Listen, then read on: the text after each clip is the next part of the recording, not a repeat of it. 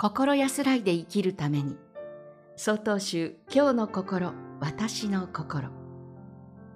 今日は広島県満福寺住職高橋道栄さんの素晴らしい道具というお話です。私が抗がん剤治療のために入院していた時のことです。どうせなら楽しい入院生活にしよう。時間はたっぷりあるので贅沢に生活しようと思いました。目が覚めるとベッドの上で座禅と朝のお勤めをします。場所柄大きな声でお経を読むのは気が引けて少し控えめにしました。その後は急須でお煎茶を入れ、食後はコーヒーをいただきます。昼食との間にはお抹茶も立てます。そのため2泊3日とは思えないくらい、たくさんの荷物を持参する私を、看護師さんたちは、おかえりと明るく迎えてくれます。3回目の入院治療の時、朝食後のコーヒーを入れようと、冷蔵庫にコーヒー豆を取りに行きました。しかし、その容器に触れた瞬間、チクッと刺すような痛みが走ったのです。容器が冷えすぎているのかと思ったのですが、念のために医師に聞いてみました。すると、薬の副作用で知覚過敏になり、冷たいものに触れると痛むのだそうです。治療を重ねると症状はさらに進み、冬場は金属、ガラス、木材を触ることができなくなりました。さらに手や足や口がしびれ、よく物を落とすようになったので、手袋を使うことにしました。手にフィットした指先から手のひらにかけてゴムがついたものです。これでしびれが少し楽になり、さらに窓ガラスに手のひらをピタッとつけると、簡単に開け閉めもでき、なかなか便利でした。ただ、衣服を着替えるときは少々不便でした。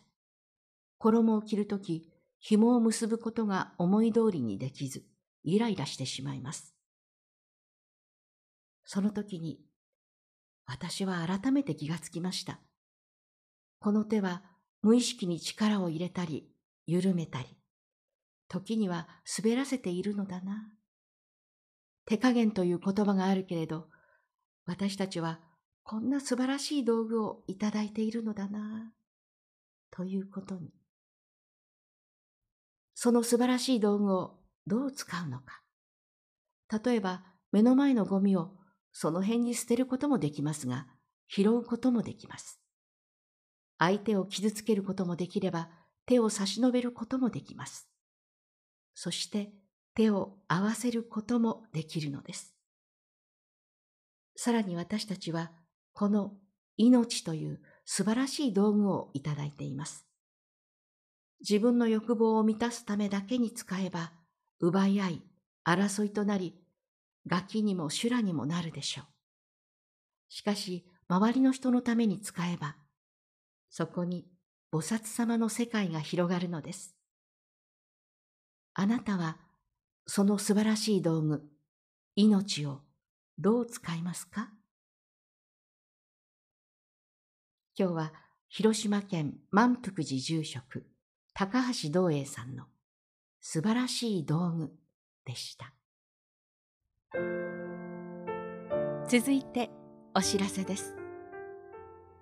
この番組のご意見、ご感想を郵便番号683-0802鳥取県米子市東福原1-1-22-402曹洞州中国管区教化センターまでお便りをお寄せください。もしくは概要欄にありますメールアドレスまでお寄せください。お寄せいただいた方にはこの番組の冊子今日の心私の心法話集を差し上げます。次回は島根県東光寺土定諏訪講師さんの寄り添うことというお話です。この番組は曹洞宗中国管区教化センターがお送りしました。